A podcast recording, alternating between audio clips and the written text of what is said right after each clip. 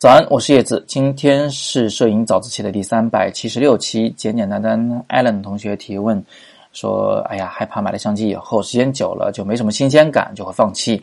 想问一下，我在开始学摄影的时候是什么动力促使我一遍遍的拿起相机去练习？会不会也觉得有没有意思，不想拍下去的时候？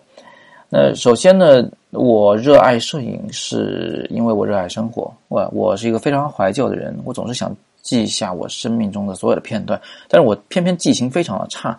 那么这个时候我是没得选的。我如果不拍照，我就会丢了太多太多的回忆。我甚至有时候会怀疑说：“哎呀，这件事儿是我做梦的，还是说真的发生过？”啊，我当时是是真的站在那个地方吗？怎么这个这么不真实呢？所以这些东西堆积在一起啊，最后就导致我拿起了相机，因为这是我唯一的一个选择。我非常非常的热爱生活，当然不只是热爱那些幸福的事情，也热爱那些曾经的伤感的，呃，或者是曾经的愤怒的事情。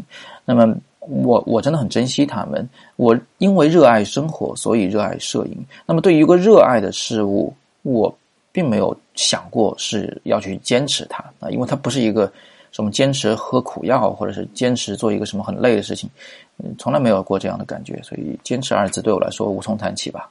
另外一个方面呢，我确实也遇到了几位良师啊，这个真的是很幸运。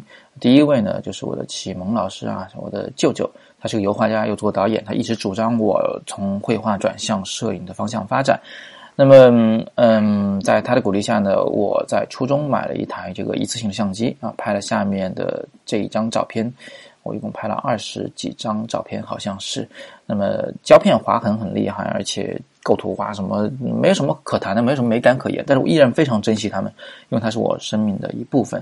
在高中的时候呢，我买了第一台单反相机，是凤凰一 K 一百，是台胶片机。那么拍了以后啊，嗯，到冲印店去这个冲印的时候呢。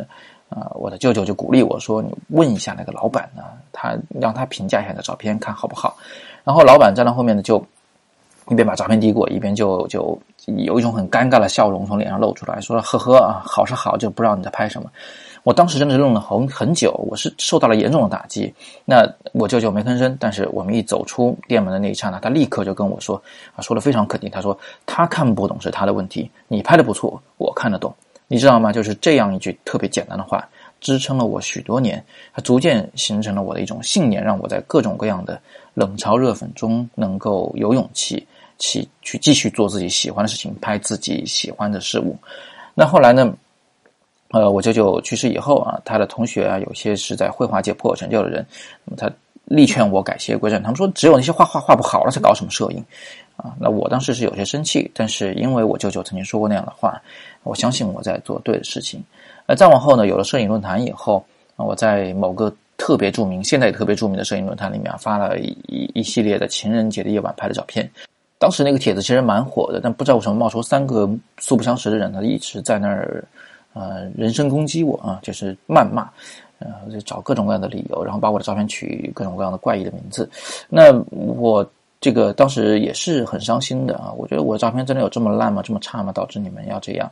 但是呢，呃，因为我相信，嗯，我的我的我的拍摄这件事情，至少我记录生活这件事情是绝对不会有错的。而且我就舅舅说过那样的话，所以呢，我就呃从论坛里撤出来。我后来就再也不去任何的摄影论坛，反而建了自己的博客，是吧？那就是你们现在熟悉的那个 b y l e o n dot com 啊，byleon dot com。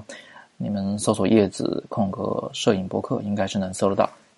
那这反而成了我一个非常幸运的事情，我终于不需要去看那一些呃什么键盘摄影师的嘴脸呢。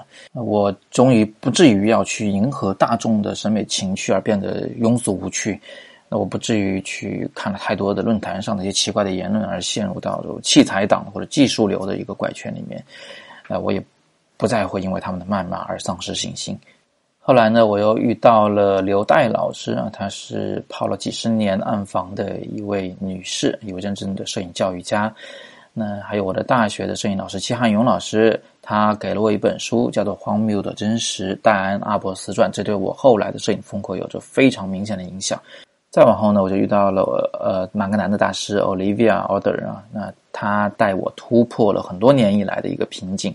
这些好老师们对我的帮助真的是不可估量的，所以现在呢，我也在用他们的方法来引导我的学生们去去去发现摄影的美感啊，去拍出更好的照片来。当然，这里面其实还有很多的原因啊，包括我在银行工作了五年，对我自己来说是非常不愉快的。但正是因为那时的那种压抑，才导致我现在这么珍惜呃，我去追求理想的过程中的这种开心、这种快乐。至于瓶颈呢，它有时候真的会存在的，我不会觉得没意思，不想拍下去。呃，我只是遇到瓶颈以后，我真的也会有手足无措的时候，也会有在漫长的等待中寻找突破的方向的时候。我一直在想办法，但是我有可能拍的照片会变少。